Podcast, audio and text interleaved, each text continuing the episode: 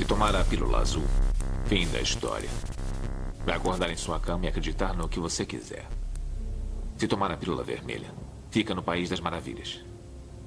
E eu vou mostrar até onde vai a toca do coelho. Lembre-se, eu estou oferecendo a verdade, nada mais.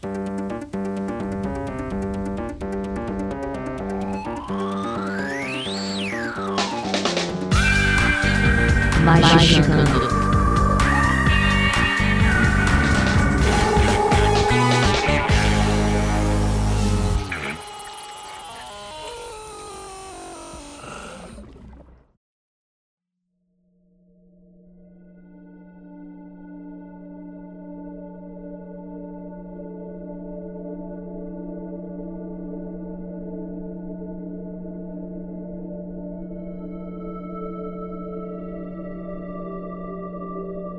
Atenção, 20 do Magicante está começando sua dose semanal de capirotagem. Eu sou André Fernandes e hoje vamos, afinal de contas, se juntar aqui nessa fogueira para contarmos causos. Contarmos aquilo que o magista tem medo e chora na cama que é lugar quente, aquilo que não se deve fazer, os famosos contos de fadas magísticos. Aquela pessoa evocou Cutulo e deu no que deu. O que, que afinal de contas você não deve fazer? Para nós já temos aqui nosso queridíssimo Vinícius Ferreira. Eu acho que é tudo mentira, Andrei. Magia nunca dá errado, não, cara. nunca dá errado? Tá. Nunca dá errado. É, entendi. Hoje é a tua quarta-feira da loucura, no segundo calendário discordiano. E temos aqui nossa queridíssima Leve Andrade. Contos cautelares são contos exagerados, mas que têm fundo de realidade. Ignore por sua conta e risco. E temos aqui a pessoa que mais se fudeu no mundo da magia, nem sei por que não virou crente, Marcos Keller. Porque eu era antes de ter vindo pro magia, talvez. Olha aí. E se fudeu ainda mais, que é o problema. E quero dizer uma coisa para vocês: se conselho fosse bom, ele era cobrado. E o meu pix é o meu e-mail, kellercobkeller.gmail.com.br. Porque os conselhos aqui são muito bons. Olha aí, olha aí. Gente, vamos falar sobre, afinal de contas, é para ter medo quando acende a vela? O que, que, pode acontecer de errado? E a gente vai contar coisas que são comuns, são meio que um senso comum esotérico nesse mundo muito doido. E a gente vai comentar mais sobre eles logo depois dos nossos recadinhos. E a gente já volta.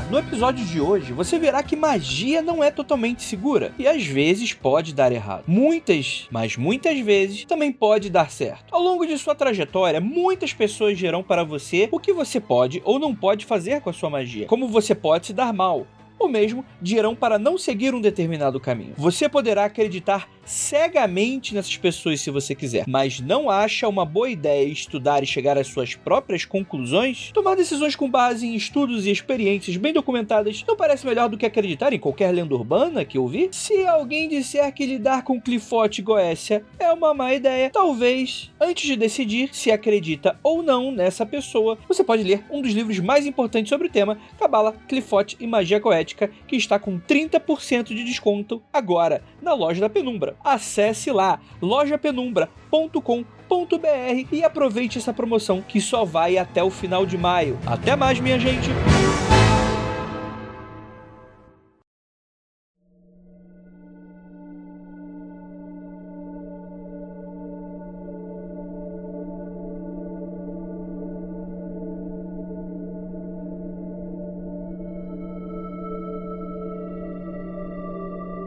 Voltamos. Vamos falar então do que dá ruim. Agora, eu tenho absoluta certeza que esse episódio dá uma parte 2 tranquilamente. Então eu gostaria muito de saber para você, ouvinte, o que que mereceu ser mencionado, coisas que você sempre escutou. Deixa nos comentários do nosso site. Eu acho que vai agregar bastante pra gente juntar, aglutinar e fazer um episódio 2 com um time mais completo. A gente consegue fazer. Mas cara, bora lá. Fazer magia é sempre muito complicado. Desde que eu me entendo por gente gravando podcast, e a gente gravava lá no Mundo Free Confidencial, existem algumas coisas que eu aprendi. Primeira é, a magia é sempre a dos outros, o que eu faço é religião. O que eu faço é, é, é legal. Magia é ruim. Então, a magia, né? E, e eu tô falando de maneira bem ampla mesmo. Ela sempre é muito carregada com uma coisa do tipo: ó, mesmo quando pode dar certo, pode dar ruim se você não fizer isso, isso e isso, né? Porque magia é algo muito volátil, né? É algo muito incontrolável se você não sabe o que tá fazendo. Vocês já se depararam com esse tipo de discurso? Vocês já tiveram medo em algum momento por causa disso? Começando por você, Keller. Você tem muitos contos cautelares, como a Lívia puxou, sobre pessoas que querem coisas e aquelas coisas que elas querem com a magia. Sempre tem. Então você tem Fausto, né? Um cara que queria juventude, não sei o que, com a magia. Você tem um, a, a história do Shirin Shion do Diabo, que é um Fausto da vida que tá colocado. Você tem aquelas galera gananciosa que decai. Você tem um monte de história desse tipo. A magia sempre é tido como essa coisa volátil que tá presente. Mas, de novo, porque ela é representada como a, a, a, religião do outro, né? Como aquilo que o outro faz. Então ela sempre tem essa puxada. Em compensação, sempre foi indicado nas famílias brasileiras que você fizesse uma simpatia aqui, amarrasse o santo ali, não sei quem na geladeira do outro lado, alguma coisa embaixo do altar no, no, na igreja pra você guardar. Sempre teve essas historinhas. Então, sim, é comum colocar. A primeira vez que eu vi que isso pode ser muito louco foi dentro do paradigma psicológico, quando comecei a sacar que magia era uma forma de linguagem, atalhos de programação para você mexer numa estrutura tua de funcionamento. Aí eu falei, ok, esse aqui é aquele acesso do modo de segurança, tá ligado? Esse aqui é um acesso pelo God Mode do, do jogo. Aqui dá para fazer coisas e que talvez a gente tenha que tomar algum cuidado com alguma coisa. Mas sim, sempre tem história de alguma história sobre fazer alguma coisa errada com algo que é mágico. Isso tá sempre presente. Isso é interessante porque você já toca num ponto que não é comum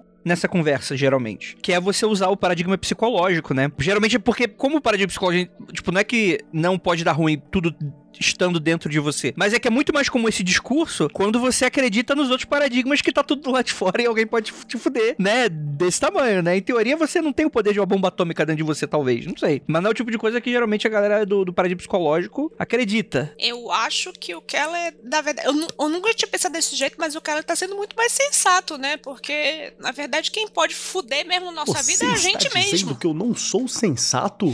Como ousa Lívia Andrade de dizer algo assim? Não, não é comum. Eu, eu não havia Ih, gaguejou. desse jeito. Gaguejou. Eu não havia pensado desse jeito. Eu não havia sido tão sensata quanto Vossa Mercê, entendeu? Ah, então tá tudo bem. Muito obrigado. De nada. E porque assim, é, você fica com medo de outrem fazer mal pra você sempre. Mas quem tem o maior poder de, de fuder a sua vida é você mesmo. Acho que o paradigma psicológico é bem fácil de entender, né? Como o próprio Keller deu o exemplo do outro, é você ficar excluindo DLL do Windows, né? Você mandar um formato de C2 pontos ali, tu tem o caminho pra fazer com tudo que você quiser, Fica né? mexendo no registro, né? Instalar um Exatamente. Baidu. É, é a Aí vai lá, troca uma coisa que não devia e fica lá. O Windows não pode inicializar. Quem nunca? Quem nunca? Exatamente, exatamente, cara. E pra você, Vinícius, isso foi comum pra você? Que você é meio porra louca, né? Você meio que é o é o você é o Stallone Cobra. Eu vou discordar. Vinícius aqui é um dos, dos caras que mais tem aterrado bem aquilo que ele é, aquilo que ele vai fazer, aquilo que ele quer. Ele é um dos caras que não mexe na, D- na DLL sem ter feito um ponto de restauração. Daqui, ele é o menos porra louca. Ele Obrigado, faz o Kevin. experimento mais bizarro, mas ele é o menos porra louca. O mais Obrigado. inconsequente dessa porra aqui, tá, acho que tá eu e Lívia, inclusive. Ele não é, o Vinícius não é inconsequente. Lívia porque não- às vezes esquece no que tá mexendo. Eu, às vezes nem percebe, inclusive, né? É, É a porque eu não percebo que eu tô mexendo. Eu porque a curiosidade é venenosa, mas o Vinícius é o cara que faz o, o save point. Entendi. E eu tô seguro É, porque eu não eu- faço nada mesmo, então foda-se, né? Quem, quem tá. Quem, o certo sou eu, né? Você acha que não faz nada. É, mano. É, é, espere o próximo episódio, que vou, vou ter experiências aí que eu vou compartilhar com você. Já tá, já tá agendado já. Invocar o cramunhão aqui em casa. eu quero ver. Aí você vai ter que vir aqui limpar depois essa bagunça. Ai, caralho. Mas isso, enfim, mas fala aí, Vinícius, que ah, você precisa ser defendido aqui, mas eu quero a sua opinião. Então, primeiro, continuando com a analogia do Keller aí de, de save point e tal, se isso fosse um game, eu acho que eu jogaria um jogo bem caretão com uma skin de unicórnio, saca? da hora, acho que é, é isso. E o que eu acho é o seguinte: é, primeira coisa, existe sim possibilidade de dar merda fazendo magia. Como o Keller disse, eu acho que uh, o principal fator pra, pra parada dar errado é você mesmo. Não é o único fator. Mas eu acho que isso vem também de uma dos contos cautelares que a gente cresceu ouvindo e que meio que foram condicionando a gente pra possibilidade, não, pra certeza de que vai dar merda no fim das contas. Todos os Faustos da história se fodem no final. Existe uma moralidade cristã nas histórias que a gente ouviu até, até ontem, né? Hoje, hoje se faz histórias diferentes. Mas tudo que a gente ouviu sobre magia, de cultura pop, de ficção, e até de histórias contadas no boca a boca que ninguém sabe de onde vieram, as pessoas se fodem no processo. Né? Existe sim casos de pessoas que se fuderam na vida real. Existe isso documentado em casos de algumas pessoas, alguns magistas famosos e conhecidos. Você pode conhecer ou até ser uma das pessoas que se fudeu no processo. Mas na realidade é, é muito menos comum do que parece. E é muito, muito comum que você se convença de que você se fudeu por causa de magia, sendo que na real, na real, a vida é uma merda mesmo e a vida te, te fode no susto. E, e se você fez uma magia naquela semana e na semana seguinte deu uma merda na sua vida, você já faz a associação de que foi por causa da magia e na real você só ia se fuder de qualquer jeito. Cara, eu ouço muito esse relato sobre alguém que mandou um contato e falou assim, pô, tipo, sei lá, a meditação de xamanismo, que já tá no ar, sei lá, três anos, né? A meditação xamânica. Precisamos de lá outra, inclusive, hein. Keller? É, três anos o caramba, né? Deve estar uns cinco anos. Dois anos a gente tá só em pandemia, né? Mas beleza. Aí então alguém fala assim, fiz isso. Aí depois do dia seguinte, ai, minha unha encravou. Tem a ver? Claro. Não, não tem não, gente. Por favor. Não, lógico que não tem a ver. Não tem nada a ver um bagulho com a outra. Mas você cria essa associação porque foi a primeira vez que você fez algo distinto. E realmente, o Vinícius tá certinho, cara. Pra ter problema, basta tá respirando, né? E ponto final. Já, já, alguma coisa já tá acontecendo, né? E vamos lembrar que todo mundo aqui é brasileiro, né? Viver no Brasil. Nesse jogo do Vinícius, a gente já tá jogando no pior lugar possível, né? É, Como então. que é bad ending. You are Brazil. Aqui é Dark Souls pra cima, né? Exato. Mas beleza, isso tá muito bonito, tá muito elegante, tá muito bacana. Mas assim, você morre. Tem gente que morre. Eu já ouvi com contos cautelares. então, essa é a questão. Vamos melhorar? Eu conheço gente que trouxe a morte pra si. Não é no Isso, sentido cara. de que o cara morreu, ah, fiz e morreu, mas ficou inconsequente, né? Ah, meteu o louco num- numa parada. É, esses sentidos, entendeu? Achou que tinha peito de aço. Tem uma galera aí, tem uma galera aí que fala que vai no terreiro fala que o Ogum fechou o corpo. E agora tem peito de aço. Aí vai meter o louco aí, toma dois pipocos e cai. Toda a periferia tem história de, um, de pelo menos um que fez um, um, um- rolê assim. Então, então, então sim, mas não é que você morre por aquilo, mas pelas ações, pela tua confiança, você traz a morte pra si, né? Mas já, já escutei histórias de gente que literalmente. Por exemplo, essa história eu não vou saber exatamente de quem é, porque isso é tudo do rolê lá do meu- dos meus pais. Eu lembro de uma história de, um amigo, de, um- de uma amiga deles. Que, mano, que era um rolê. Aconteceu tipo- com um amigo de um amigo meu? Aconteceu com um amigo de um amigo Ei, meu. Serginho Groisman, vai lá, fala aí. É, então, eu queria saber. Por que que porra tem gosto de cloro? tem sempre uma clássica, né? Por que, que go- porra não tem gosto bom? Por que, que não tem gosto bom? Aí todo mundo fica. Como é que você sabe? É porque a amiga me contou. Sempre tem. Tudo bem, gente, faz parte. Se descubram, tá tudo bem. Exatamente, passa no É bom pro, pra pele. É bom pra pele. Mas e- ela me contou uma história, eu acho que eu, já contei ela em algum contexto de podcast, não lembro exatamente o que. Em que tinham feito um trabalho pra ela e ela não sabia. Começa-se assim, né? E aí eu até entendo esse lance porque o Keller aqui pra deix- dar- fazer um KY no argumento, in- insere aí o lance psicológico do tipo, faz uma parada e a pessoa cresce, cresce ou começa a se tornar inconsequente, beleza. Só que isso, você só tá ficando inconsequente. Você não tá de fato. É, é, é, é- é- E assim, eu entendo o efeito, mas tipo, é, é mais sutil, né? É mais viável. Essa história que eu vou contar, uma pessoa tinha feito trabalho, acho que era vizinha. Ela é fantástica, essa história que você vai contar. Ela tá nesse, no, no ramo da magia do fantástico. É, exatamente, daquela, daquela coisa que tu fala, Tá. mano, isso aqui é, é quase um. Tá. N- não, é, não é a magia sutil do Senhor dos Anéis, é a magia pauleira do. do Exatamente, do D&D, aqui é. D&D. Tá bom. É, Tinha feito um trabalho, enterrou coisa no quintal, etc. A mulher não sabia. Mano, essa mina que teve. Foi alvo, né? Saiu pra viajar. E aconteceu uma série de problemas. Uma série de problemas. E a ideia era que ela não ia voltar dessa viagem. É, ia dar ruim nessa viagem. Em dado momento, ela tava andando na praia, no, no lugar assim. Tava comendo um milho cozido, qualquer coisa assim. Mano, do nada, tipo um cara do outro lado da rua, assim, correndo atravessa a rua, aborda ela e fala: "Tem uma mensagem pra você. Tal pessoa fez isso, isso, isso, isso, e não é pra você voltar dessa viagem. Toma cuidado na hora da volta. Inclusive, me dá uma colherada desse milho aí. Foi isso, o cara foi e levou o milho embora. E aí a, a mina voltando, o freio do Fusca dela cortou na ladeira. Enfim, histórias, né? Histórias que o povo conta e tal. Ela morreu? Não, não morreu. Mas ela, ela tipo assim. Então já a- não deu certo. Então, mas ela, de sobreaviso, ela já tomou um certo cuidado que talvez pudesse, inviabilizou a questão, em dado Já em nível. vez de 80 já tava 60 ali. Exatamente, né? Já tava mais preparada, mais alerta, coisa nesse sentido e tal. E depois acabou descobrindo a história. Não lembro do. Eu não lembro exatamente do início nem do final dessa história, mas é isso aí. Tem um meio do caminho aí que acho que é interessante pra essa conversa e tal. Beleza. Aqui a gente tá falando de algo- até algo meio exceção dessa conversa toda, que é alguém fazendo um trabalho pra você, que é uma discussão que a gente já teve várias vezes aqui no Magicando. Talvez a gente possa voltar com ela, esse tipo de coisa. Mas, tipo assim, daria pra fazer algo assim você mesmo? Do tipo, fazer um trabalho errado, a entidade ficou puta e tu não é pra voltar da viagem? Vocês já escutaram histórias assim? Cara, tão explícito assim de não voltar da viagem e tal. Acho muito, muito difícil. Mas da, da vida da pessoa dar uma guinada pra baixo a partir de um determinado ponto, isso é relativamente comum. Cara, eu conheço uma de um amigo meu. Foi um. Foi um. um- eu, vou, eu vou. Esse amigo meu é aqueles amigos meu personagem, tá ligado? Ele não era brasileiro, ele era gringo. E além. da- O William tava no rolê também. Abraço, Will. Vem com a gente. E esse amigo, ele. Cara, era muito difícil. Mas ele falava com sotaque carregado. A mãe dele era dos Estados Unidos, da Flórida. Flórida. Era o Azevedo, cara. É, Era o Azevedo, é puxado. E, e ele era, e o pai era do Equador, né? E era muito engraçado ele assim. E aí ba- bacana.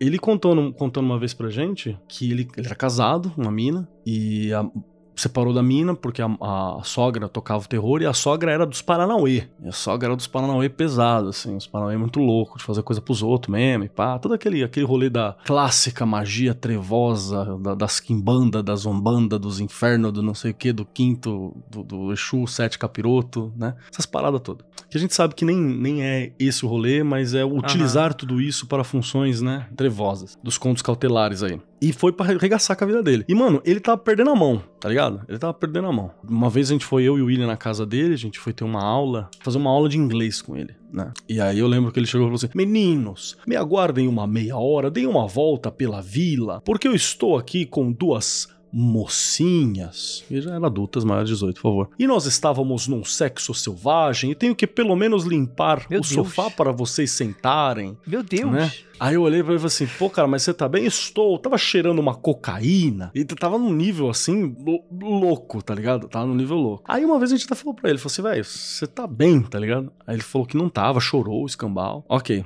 Aí ele, uma, uma- um amigo nosso em comum, né? Levou ele pra um terreiro pra fazer um, né? Pra ver qual é que era. Levou ele pra um puteiro, Aí né? tô- Pra É. dar uma alegrada na vida. Passou. Não, foi terreiro, gente, calma. Relaxa. o, o- o outro terreiro. Levou ele no terreiro pra ver qual é que era, passou com uma gira de esquerda, com o Exu, e, e o Exu olhou e falou assim: bichão, fizeram um bagulho muito louco pra você, que é pra você chafurdar na, na- na desgraça, né? Vamos, vamos ver pra desfazer isso aí. E aí ele foi num outro lugar, em- chamaram uma entidade muito doida, e a entidade falou pra ele: você quer fazer o quê? Você quer só desfazer ou você quer devolver? Aí falou: devolve. Aí fez o bagulho muito louco, ele tava mesmo num, num, num declínio, assim, saca? De autodestruição, devassidão e o escambalacho. Curiosamente, ele tava virando tudo aquilo que, que a ex-sogra falava que ele era sem ele ser, tá ligado? Sem ele praticar, sem ele tá dentro. E aí ele devolveu esse rolê e pá, curiosidade ou não, a pessoa que supostamente teria feito pra ele morreu algum tempo depois, assim, né? Algum tempo depois e morreu meio, meio que na desgraça. História eu conheci, conheço pessoas, sei onde moram, né? Boa parte delas e tal. E aí, e aí, você entendeu? É a mesma história. Fizeram a parada, mas nota que tem sempre o detalhe, que, tipo assim, que o bagulho vai, vai descarrilhando e quando a pessoa toma consciência, ela tem chance de devolver. É meio como Sim. se esse rolê aproveitasse de uma inércia, de uma, né, do, no- no- uma parada de você não ter consciência e tal. Mas repara que nessas histórias aí que a gente tá ouvindo, né, são situações em que pessoas arrumam tretas com outras e acaba uma fudendo com a outra mutuamente. Eu acho que o tema principal do episódio, se eu não tiver enganado, é coisas que a gente faz e a gente se fode sozinho. Todo Mas não daria, não daria ruim eu fazer uma, uma, uma parada que ofenda tanto o rolê que eu tô trabalhando. Que isso volte pra mim dessa maneira. Que, por exemplo, Goetia, eu acho que é o supra-sumo das práticas que mais tem contos cautelares por aí. É do tipo. Tem gente que respeita no sentido de assim, cara, Goécia é uma ferramenta válida pra você lidar com.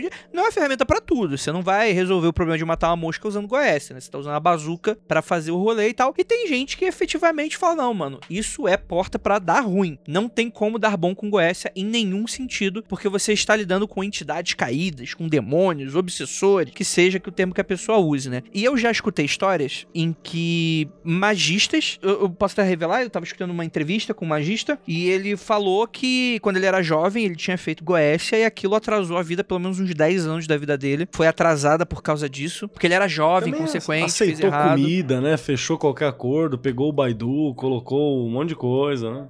Não teve uma, uma vez que você até acho que falou, acho que é no mundo freak e tal, que vocês foram falar alguma coisa de Goécia, alguma coisa desse lado do mundo freak e mandaram uma carta tipo, ah, ainda bem que você falou desse jeito, tava muito preocupado. Cara, O porra. Ouvinte, né? Sim, sim, sim, sim, sim. A gente gravou um episódio antigo, acho que foi antes dos 100. Keller tava Não. envolvido. É, tá, Gente. claro, né? Tá, tá merda, tá, tá envolvendo o Keller. A gente gravou sobre Goécia e é muito interessante porque realmente chegou um e-mail em Ah, lá que no um- mundo freak, né? no mundo freak, falando: olha, eu fiquei tipo assim, o cara meio que pintando toda a autoridade, né? Tipo, ó, achei que você não fosse fazer direito, mas até que eu achei legal e tal. Tem realmente esse tipo de discurso, né? Tem que ter tomar um cuidado. Dá pra você se matar usando Goécia? Mano, dá pra você se matar fazendo qualquer coisa. Não. É bem específico. Eu não consigo me matar Cê- com algodão. Você sabe o que que eu... Ah, Consegue consigo sim, te matar Tá com algodão. criatividade. é, dá. Você não jogou RPG o suficiente. Tampa esse cu, coloca aí 5kg de algodão no seu rabo, que você não vai conseguir cagar sozinho, você vai explodir teu intestino. Só demora mais. Pode ser pelas vias nasais também, que aí você não para de respirar. Mas é, é que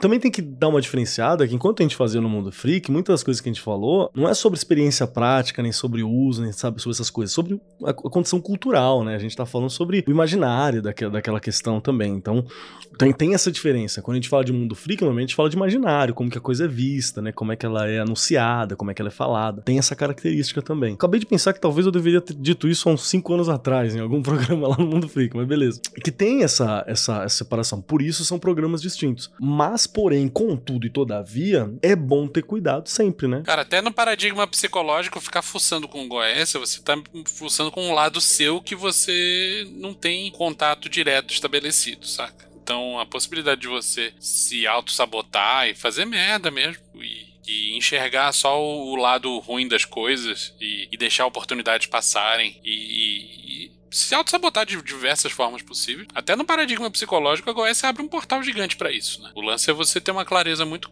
evidente do que você quer, do que, que você está propondo, do que está sendo sugerido, do que, que você aceita, do que, que você não aceita e cumprir os compromissos estabelecidos, né? E acima de tudo, querer o que você está pedindo. Mas aí o, verdade. o problema é a barganha. Tipo, a Não é, pessoa. cara. Não só, não não, é. só, às vezes você pede merda. Sabe onde tá o maior problema? O maior problema em Goethe é o cara fazer isso sem se conhecer, tá ligado? Porque uh, se você faz um bagulho desse sem se conhecer minimamente, é, é muito fácil você fazer merda. É, é muito fácil. É por isso que tem aquela versão visão tradicional de que primeiro você trabalha com Lux e depois você trabalha com Nox. Que é pra Lux é pra você evidenciar uns rolês em você. E aí você sabe o teu limite, tá ligado? Você sabe onde que é, você sabe o que, que você vai fazer. Você tem uma noção clara de quem é teu eu, você, pra você não confundir teu eu com o outro, pra você não desconectar. E a primeira vez que você faz um trampo desse, que você ouve a voz do outro bagulho na tua cabeça, diferente, mas tá aqui, você, pra você achar que você tá surtado, e realmente você tá, é, é muito fácil. Então tem um, um- um meio do caminho ali que eu acho que é importante pra galera ter um trampo de se conhecer. Saca? Se você fez isso, eu acho que já diminui bem a chance de você ter o rolê da Goethe, assim. Você não confundir o- o vício que aquela, que aquela criatura ou aquela entidade representa com você mesmo. Tem uma galera que vai e volta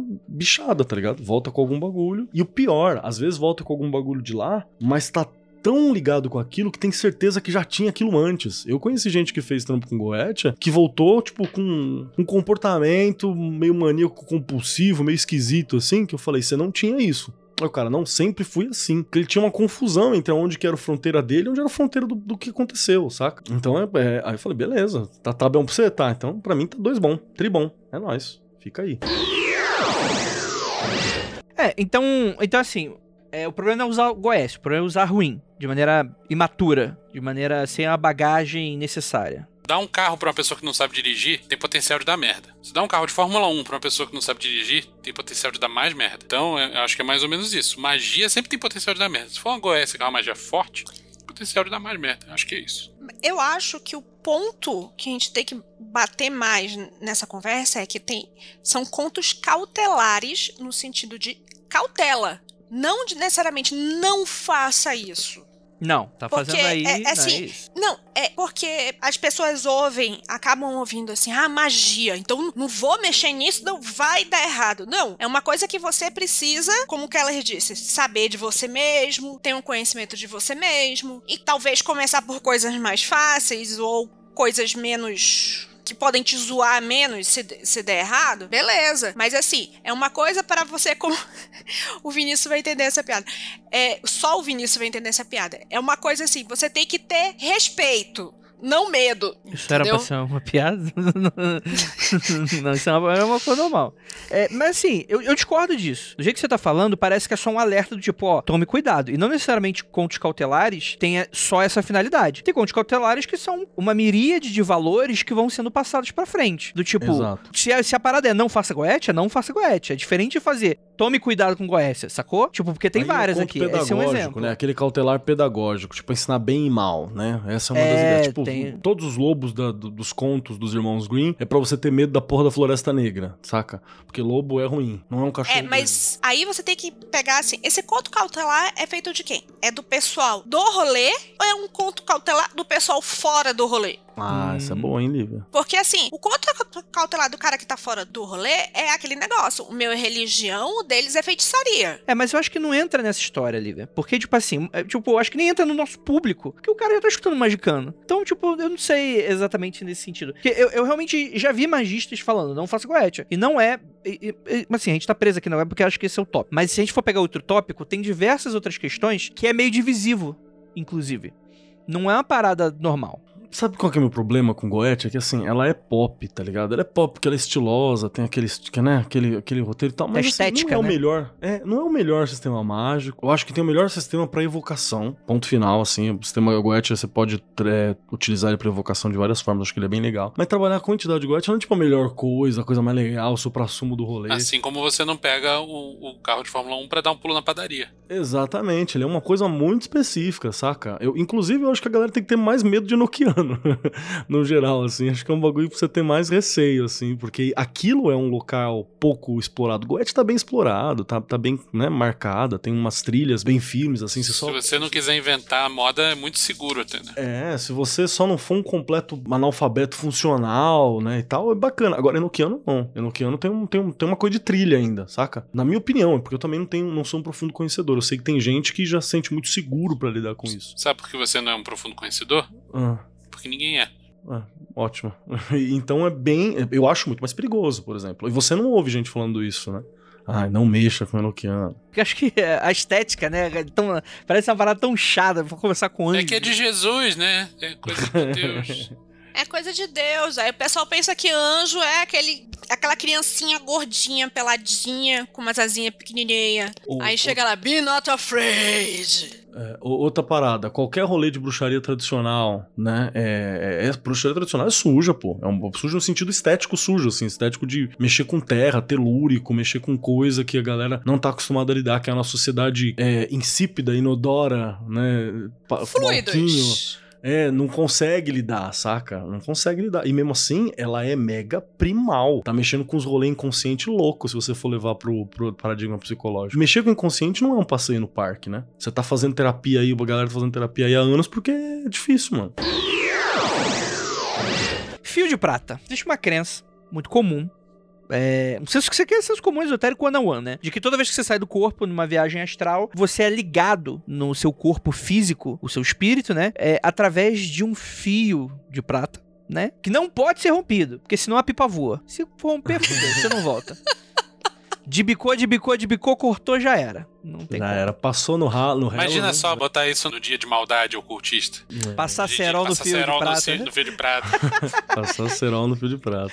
E aí, mano, vocês já tiveram experiências como essa? Já escutaram histórias? Eu não conheço ninguém que viu esta porra. Não, eu- assim, ver é relativamente comum, porque às vezes é, a pessoa tá fazendo um patchwork, alguma meditação guiada, e isso faz parte do, do processo. Tá sendo induzido que você veja. Mas da onde veio essa porra de fio de prata é há milênios, séculos, tempo inenarrável. Pessoas que fazem viagem astral e outras práticas desse tipo relatam, não todas, mas algumas relatam, em diferentes culturas, a existência desse fio de prata. Então é uma, é uma parada que eu, eu nunca vi espontaneamente, mas tem uma porrada de gente, uma porrada de cultura que viu, então não duvido que esteja.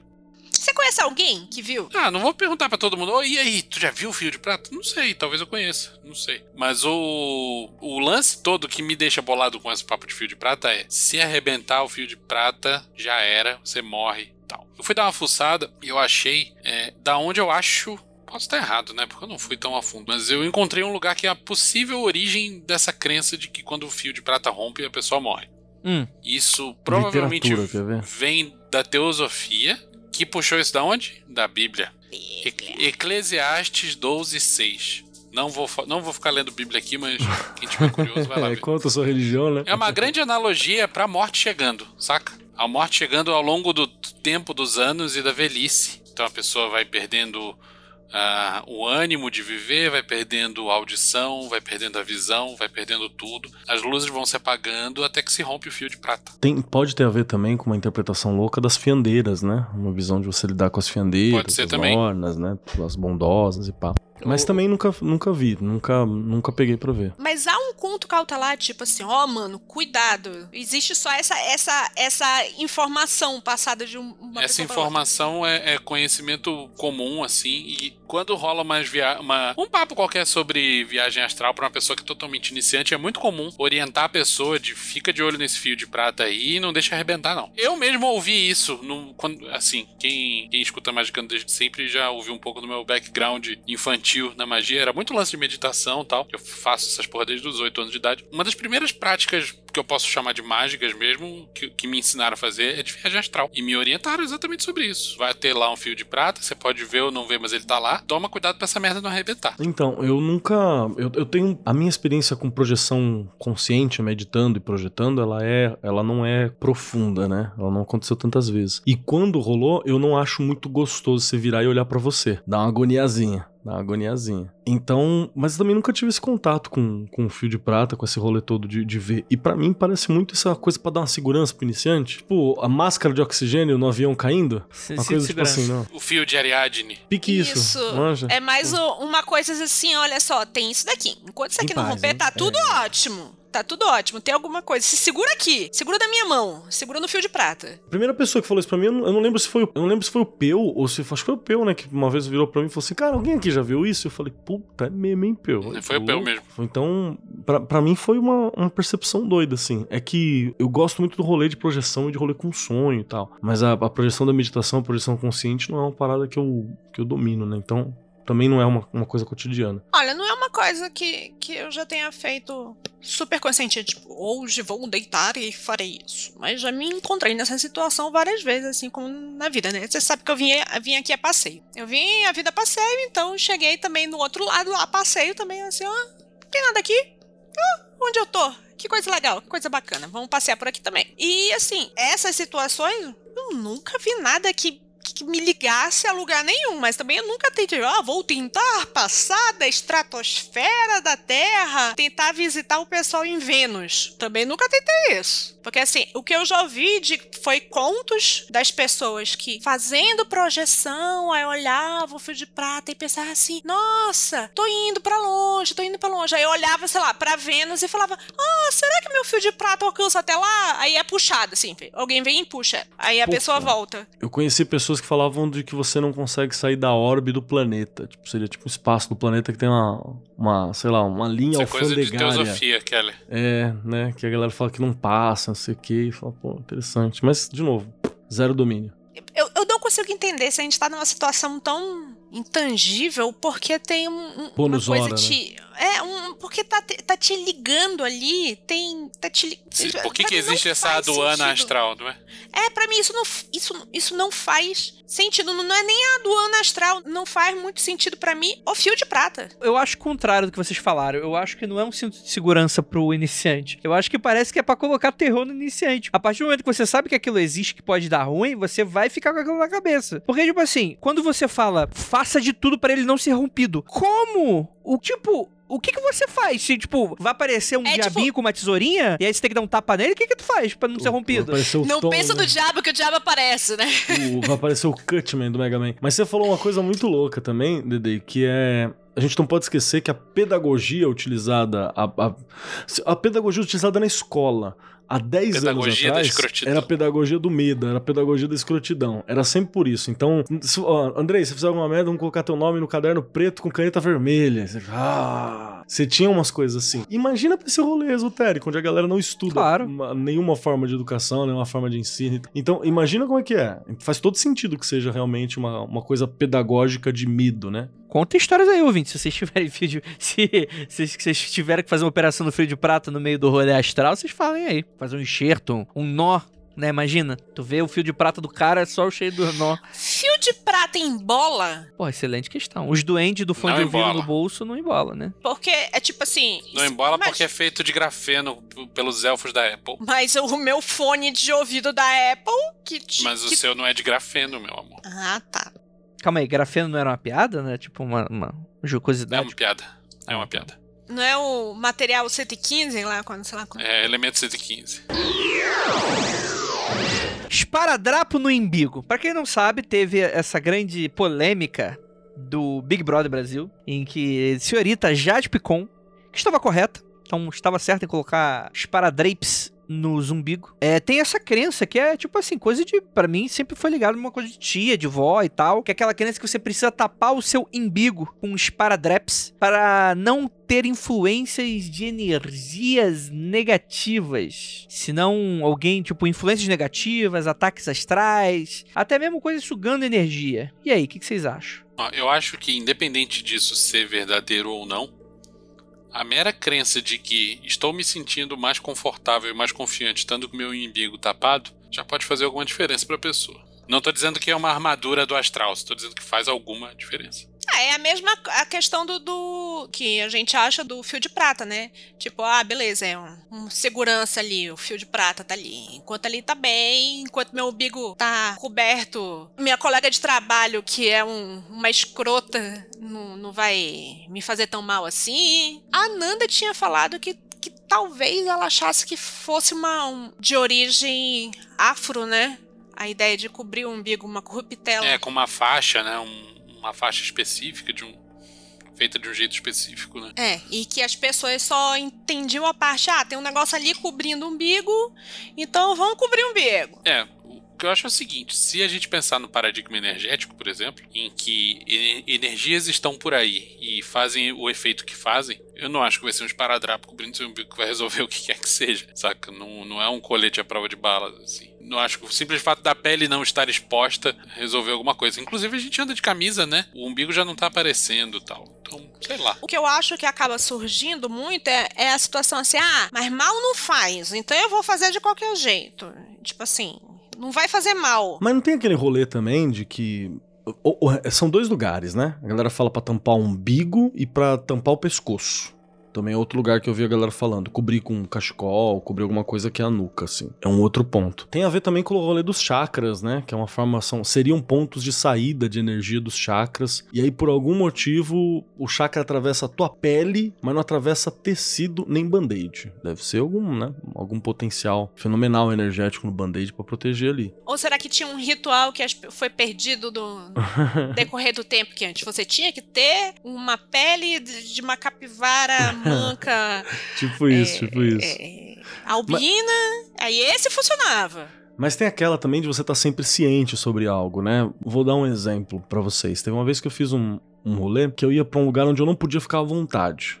Porque eu conhecia com quem que eu ia lidar, tá ligado? E ficar à vontade era um problema. Ficar à vontade era parte da estratégia pra quebrar você no meio. Numa relação com um determinado indivíduo há muito tempo atrás. Aí eu peguei alguma coisa simbólica pra me lembrar sobre a fragilidade. Então eu fui com um ovo no bolso. Tava dentro de uma sacola plástica, claro, né? Mas Ah, era. tá. é, não sou trouxa. Mas a ideia era de eu lembrar que eu tava com alguma coisa. Eu tinha que sempre ficar com cuidado, não, não era pra ficar à vontade, porque tinha um ovo no meu bolso. Isso faz com que minhas defesas fiquem ok, tá ligado? Eu fico, não, tem que tomar cuidado. Essa pessoa usa estratagemas emocionais, assim, pra dar uma quebrada. Esse maluco é meio otário. Ele fica ali do lado, ele, ele come pelas beiradas. Então você usa isso como chave, né? Keller. Às vezes o band-aid é isso. Estratagema é uma piada com ovo. Tudum. Então, né, pode ser que ne- nesse sentido eu até entendo. Defendo, não defendo. Compreendo, até compreendo. Sobre esse lance de tapar a parte do corpo e tal, né? Existem outras tradições, inclusive milenares, que defendem tampar a cabeça, né? Então é o caso Sim. do, do kippah, do turbante. Então, Que nesse caso seria o a coroa, né? A coroa. o, o tampo, o champo da pessoa. Mas esse lance de tapar o umbigo talvez tenha a ver com a crença que algumas vertentes têm. Acho que tem isso no. Meu Deus do céu, me fugiu o nome daquele cara. O Dom Juan lá, o Castanheda lá. né? Que ele. Dom Juan mostra o corpo de energia como sendo focado no umbigo. Talvez tenha a ver com isso. Né? Não sei. Certamente não é a única representação que tem de corpo de energia, mas é uma delas. Eu, eu me lembro pelo menos três aqui. Aquela do. Utilizando a Cabala como referência. A do Castanheda que você falou agora. A do. Como é que é o nome? A do, da Teosofia, né? São os, os sete corpos e tal. Você tem várias possibilidades, né? Ou seja, mas faz mal? Não faz, né? No máximo você vai ficar com o seu umbigo um pouco fedido, né? Se ficar tampado muito tempo. Mas sempre corre o risco da pessoa achar que é o super-homem, né? E. E tomar dois papocos no peito. Eu acho que quem tá com medo de coisa no umbigo, acho que não tem nem como conseguir pensar dessa maneira sendo super-homem. Ah, viaja, viaja. E tem, viaja tem um outro ponto, hein? Tem um outro ponto. A pessoa que acha que precisa de proteção pra ir em determinados lugares, mas acha que não precisa pra ir em outros. Ficar Por vulnerável. exemplo, acha que o hospital é um lugar carregado, tem muita energia ruim, Mas a biqueira tá de boa. mas a biqueira tá de boa. Ir na casa daquela amiga, entre aspas, que é uma pessoa horrível, é de boas. Estar na presença de si mesmo é de boas. boa. É, aquela. A energia do ambiente é muito ruim. É, A energia má do ambiente é você mesmo, meu amigo. Exatamente, você que caga tudo. Tem uma galera falando sobre o uso de pedras, né? Que tem gente que pega as pedras de, de cor cinzenta, cor mais dura, né? Turmalina, ônix, essa parada toda com a ideia de que ela vai puxar. Tem gente que já vi colocar no umbigo também uma pedrinha ali, depois cobrir. Acho que va- vai naquela do tipo cirurgia espiritual, né? Vale se você se vai te ajudar de alguma forma. Porra, assim. eu não manjo nada de, de uso de pedra, mas pra mim faz muito mais sentido botar uma pedra qualquer que seja do que botar um esparadrapo. É, é que você tem que colocar o esparadrapo pra segurar a pedra. Olha Não, aí, tudo é bem, beleza. Aí as pessoas só veem o esparadrapo e pensam que é o esparadrapo, entendeu? É isso que eu tô falando. Talvez tivesse mais ciência nisso e as pessoas foram só cortando, cortando e agora não presta pra nada. Foi só simplificando e chegou no chão. Perdeu o sentido. É. Mas é um, é um bagulho que inte- interessante, assim. Acho interessante. Se você acha que você tá vulnerável, é sempre, sempre bom, né? Defendo? Não. Uso? bom, Também não. Mas se quiser, pode. Ah, essa é muito bom. Trazer objetos é o famoso catatranqueira. Vinícius e Lívia sabem muito bem o que, que é isso. Apoio, hein? Catatranqueira. na- Apoio, Catranqueira. é, Só tem catatranqueira aqui nessa porra. É Catranqueira tem o seu graveto. valor, hein? Tem É seu eu valor. cato pedra. tranqueira pra caralho. Cara, parece tudo um bando de velho roubando modinha da vizinha. É impressionante. Já fiz muito! Mas a culpa era da mamãe. Colocava os filhos no crime. Porque tem essa crença de que você tá trazendo energias negativas para dentro de seu lar. Tem chance de dar. Acho que você, você volta vencido nessa. O que, que vocês, vocês fazem limpezas espirituais quando vocês pegam uma parada da rua? Dependendo da coisa, né, amigo? Você fez isso quando, quando você pegou o Vinícius pra casa, Olivia? Não, foi a Lívia que foi lá na minha casa. Foi realmente isso, mas foi o contrário. O Vinícius deu guarida a uma pessoa que tava passando. Longa história. Mas então, Andrei, é, esse lance todo de, de objeto e tal é um, é um grande buraco na minha visão de mundo que eu não consigo tapar de forma racional, que é o seguinte. Existem alguns objetos que eu já tive contato com que são inegavelmente muito poderosos. Tem alguma, alguns objetos e armas mágicas e itens diversos que não dá pra dizer que não tem um poder filho da puta naquilo ali. É, eu acho muito difícil você atribuir uma carga moral a um objeto no sentido de, ah, isso é uma energia ruim, isso é uma energia boa, saca? É a mesma coisa com, sei lá, essa bateria aqui tem muita eletricidade. Não é uma eletricidade boa nem uma eletricidade ruim. Eu já vi muitos objetos que são assim. E, portanto, assim, e, e ficaram assim de propósito, né? Pessoas fizeram eles ficar desse jeito. Portanto, eu não descarto a possibilidade de que coisas achadas na rua tenham muita, entre aspas, energia. A grande questão é, essa energia pode fuder com a minha vida? Aí já é uma outra, um outro ponto. Porém, nós já achamos coisas na rua e falamos, nossa, que coisa legal, que coisa bonitinha. Por favor, amiga, vem aqui e dê uma opinião. Você que é uma pessoa muito mais sensitiva, dê uma opinião a respeito disso daqui. A pessoa pega e fala, isso aqui só serve para o arquivo redondo, pode jogar fora. E o Vinícius jogou fora. Bacana. Lógico, se, eu- se eu tô consultando uma pessoa que manja mais do que eu e a pessoa falou joga fora, por que, que eu vou ficar com aquela merda? Pra por que que, que eu consultei consultei? a pessoa pra começo de conversa? Exato. Eu vou, eu vou concordar que assim, ó, sabe aquele rolê da, da. Pô, como é que eu traduzo? Sabe o rolê do, do. de quando você vai viajar? Você vai pra França e aí você compra uma, uma mini Torre Eiffel, manja? Você vai pra Paris você compra uma mini Torre Eiffel. Aí você vai não sei o que, você traz um pedacinho. Tem aquele rolê de que aquilo é uma mini memória, aquilo é uma parte cristalizada daquilo que você tá trazendo. Você quer que aquilo ali seja um, uma parte cristalizada da experiência que você teve. Então você entendeu como você atribui um valor para aquela parada? Algumas têm um formato específico, mas às vezes você tem uma flor que você ganhou, que ela é importante, que ela representa algo. E você tem vários símbolos que são importantes. Seu diploma, se você tem um diploma, uma coisa que você se ferrou para ter, ele pode ser um símbolo. Aliança de casamento para quem é casado, aliança de namoro, tudo isso ele vai ganhando atribuições. Como eu tô muito ligado a um rolê xamânico, eu parto daquele princípio de que você usa muito algo, você tá atribuindo uma pessoalidade, uma potência, né, uma energia, alguma coisa para aquilo.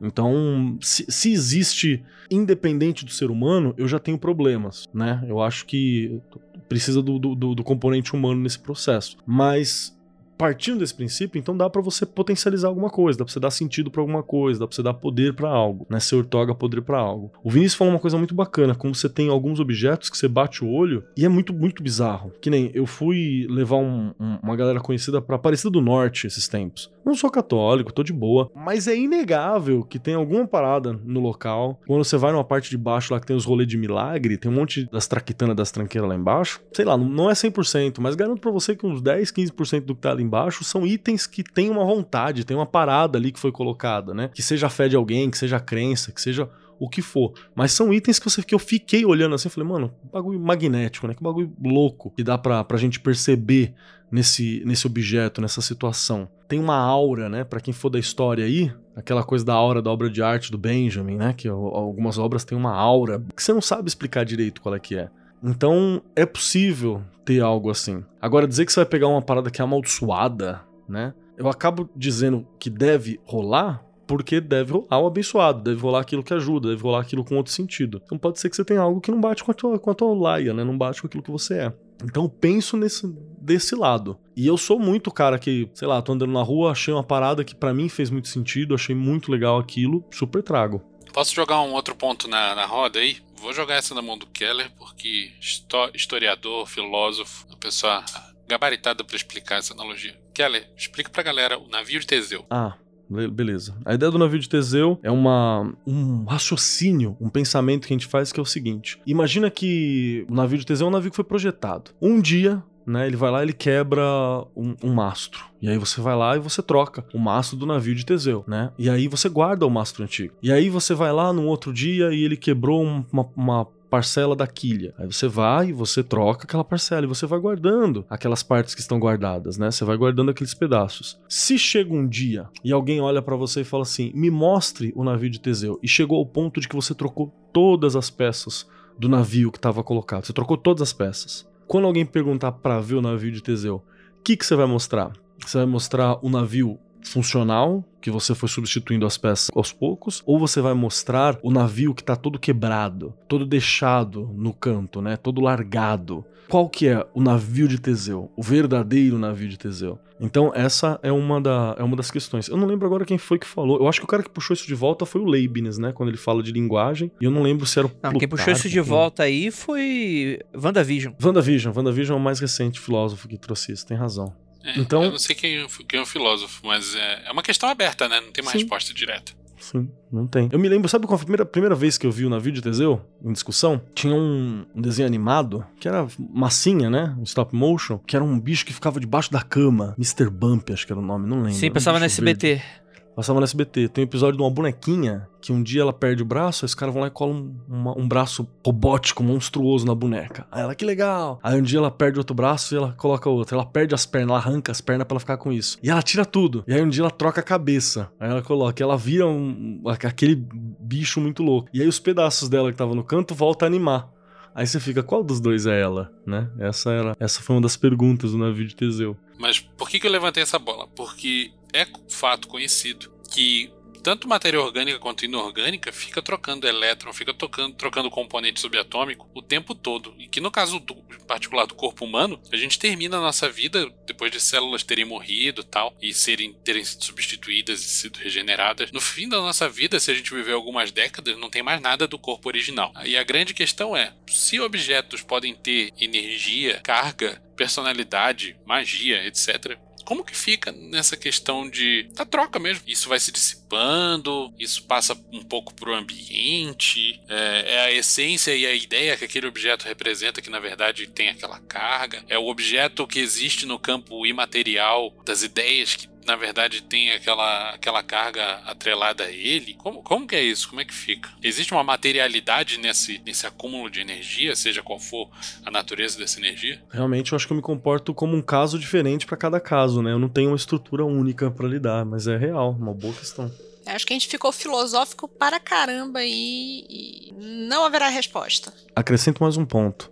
Você não deixa pessoas tocarem nos bagulhos que é consagrado. Mas Opa. se vocês estão só no mesmo ambiente, já não trocou elétron? Já não trocou carga? Já não tá tudo se tocando de alguma forma? O universo fornica, né? A realidade tá fornicando ali.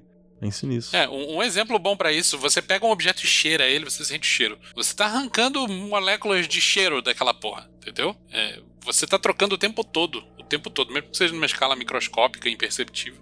Tá trocando o tempo Eu acho todo. que aí, nesse caso, depende do que a pessoa acredita. Tanto a, a pessoa, o dono do objeto, a pessoa que tocou no objeto autorizado ou não, eu discordo. Porque se a pessoa realmente acreditar que, ah, vai trocar tudo, tudo troca, tudo fornica, tipo, você não vai nem mostrar essa merda. Você não vai tirar foto do seu altar e colocar no Instagram. Eu discordo de, de, dessa lógica do Vinícius pelo seguinte motivo. Inclusive, com uma pergunta, na verdade, que dependendo do nível da resposta, eu posso até discordar de mim mesmo. O mundo espiritual é afetado pela entropia? O espírito é afetado pela entropia? Boa. Eu acredito que sim. Então, a gente já teve essa discussão uma vez.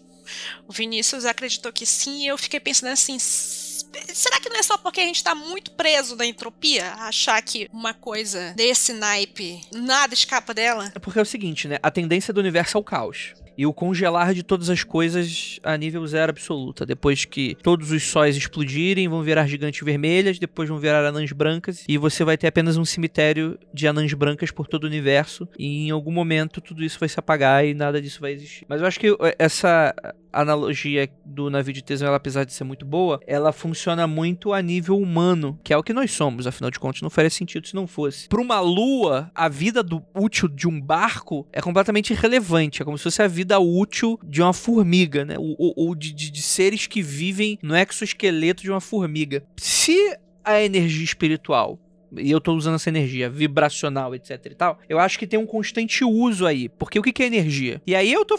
Gente, eu tô, vou fazer aqui um rocambole muito doido. Vambora. O que, que é energia? Energia é o movimento das moléculas. É, uma, é a vibração das moléculas. Vamos colocar assim. As moléculas estão dançando com muita energia. E a tendência é que elas parem, se esfria, né? Porque elas perdem energia, elas param de vibrar. Se em algum momento aquilo é mágico, de certa maneira, aquilo é dado uma função a todo momento, como se você estivesse numa panela e, e tivesse a todo momento colocando fogo e colocando lenha, como uma arma mágica ou algo algo nesse sentido, eu acho muito pouco provável que aquilo se dissipe dessa maneira, entrópica e eu acho que essa energia pode tender a mudar, dependendo das mudanças que ocorrem à volta, mas não sei. Mas aí existe um problema na minha, na minha analogia aí, que é o seguinte: se isso acontece, então talvez um, uma arma mágica que deixa de ser utilizada, ela perderia poder depois de um tempo, porque ela não tem mais aquele. A, a energia já se dissipou.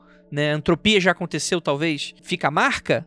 É, é, diversos místicos falam que existem armas mágicas que duram a eternidade aí, que a pessoa encontra anos depois da morte do magista, que aquilo ainda continua tendo poder, né? Então, na minha opinião, qualquer coisa de, de mecanismo que isso funcione não respeita a entropia, ao que parece. Vamos propor um, um experimento de pensamento aqui. Poderoso item mágico, microfone do Andrei, fundador da Andrégora.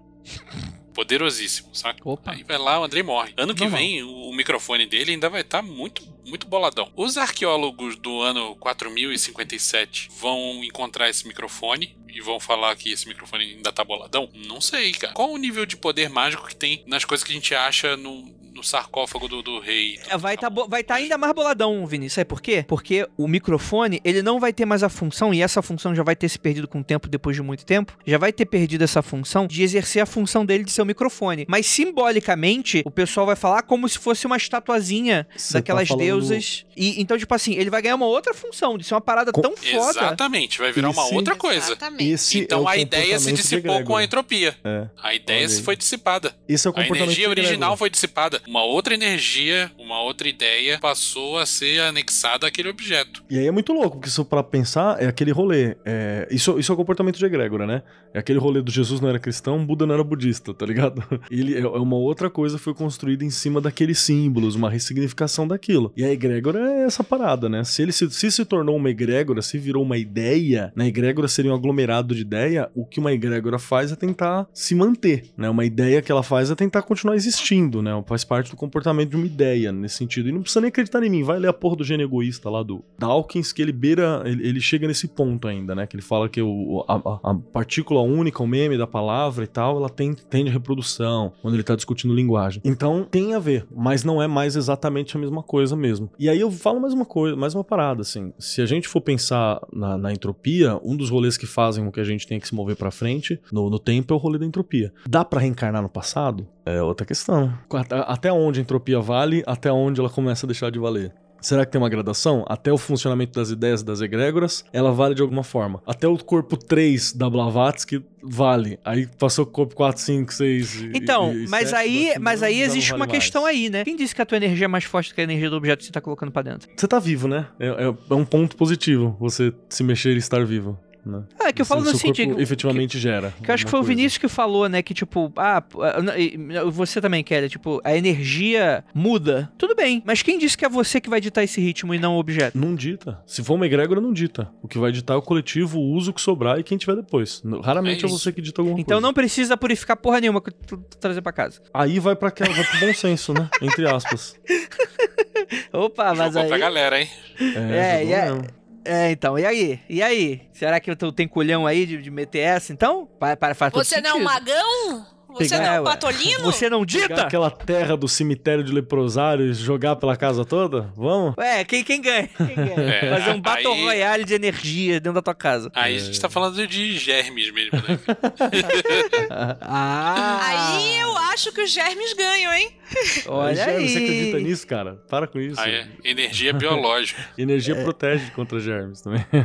Vou- ó, JavaScript mas, mental. É só tampar o umbigo. mas eu, eu adorei o, o- esse questionamento do Vinícius. O que, que- Porque, tipo, porra, é muito foda realmente essa discussão, né? Qual é a relação da entropia com a magia, quando tu para pra analisar, né? É, é um negócio que não tem resposta de nenhuma maneira. E eu acho que nunca vai ter, porque não existe tempo hábil pra gente chegar nessa resposta. Não, então. Nosso tempo de vida não é grande o suficiente pra isso. Mas aí vai um questionamento meu. A alma não é imortal? Enquanto morre Depende no pra quem você pergunta. O que é imortal? Quem morre que no final? Então. Se você perguntar pra um budista, não, hein? Um budista, um, zen budismo não rola esse Então, é- eu tendo a acreditar que o universo espiritual, o mundo espiritual, o mundo astral, ele funciona por regras díspares de tempo, né? Se a entropia, a gente consegue medir a entropia pelo tempo, a entropia não funciona da mesma maneira. No mínimo, não funciona da mesma maneira do que. Ou pelo menos a gente tem a, a capacidade de manipular o, o, a- a- o tempo, talvez, da entropia. Boa eu questão. tenho um conto cautelar aqui para o ouvinte. Ouvinte, os episódios de Magicando que entram por física, é, tempo e espaço. Cuidado, eles darão dor de cabeça e confusão para você durante alguns dias que virão. Eu nem tô tentando entrar nessa seara. Mas nós estamos entrando mesmo assim. Não sou eu.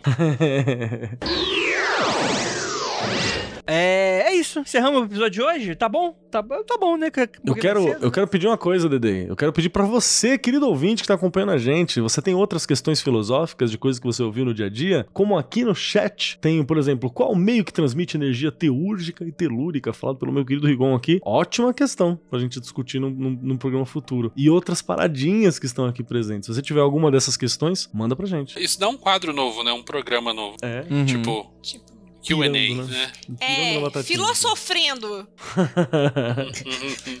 Boa, dá um quadro. Eu gosto mesmo. muito dessas aspirações, assim, e a gente tem dentro do, da mesa opiniões diferentes o suficiente pra não ficar uma coisa monotônica. É, pra acho. dar uma enriquecida. Gostei, gostei mesmo. Ô, André, se a gente vai fazer disso um programa novo, você tem que me avisar com antecedência, a gente tem que trocar isso pra de manhã cedo, porque é o meu momento de filosofia mais profunda, que é antes do café. Cagando, né? Você vai gravar sentada na privada. Não, cara, amigo. Aquele som abafado do banheiro.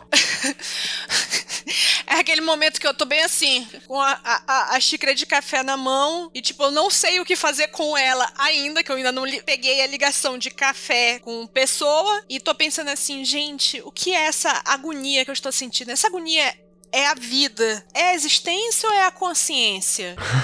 que da hora. Eu vou te falar que eu, hoje, hoje, sete e meia da manhã, eu tava dando uma aula sobre filosofia da linguagem, Leibniz, a compreensão de tempo e a relatividade da percepção humana. Olha que viagem. Sete e meia da manhã e eu forçando a cabeça da molecada nesse caminho, assim. ó. Eu só sei que a Lívia acorda budista todo dia. Quero mais detalhes, por quê? Nada, essas, essas observações, assim, as filosofências dela sempre descambam pro budismo. Demorou. Segundo Vinícius, eu sou uma budista Não praticante. não praticante. Gente, gostaria muito de agradecer essa mesa maravilhosa que está aqui comigo hoje, essa live que está acompanhando e dando várias dicas aí. E também a você que está escutando esse podcast até o final, muito obrigado. E ósculo no bode, praise the sun para todos vocês.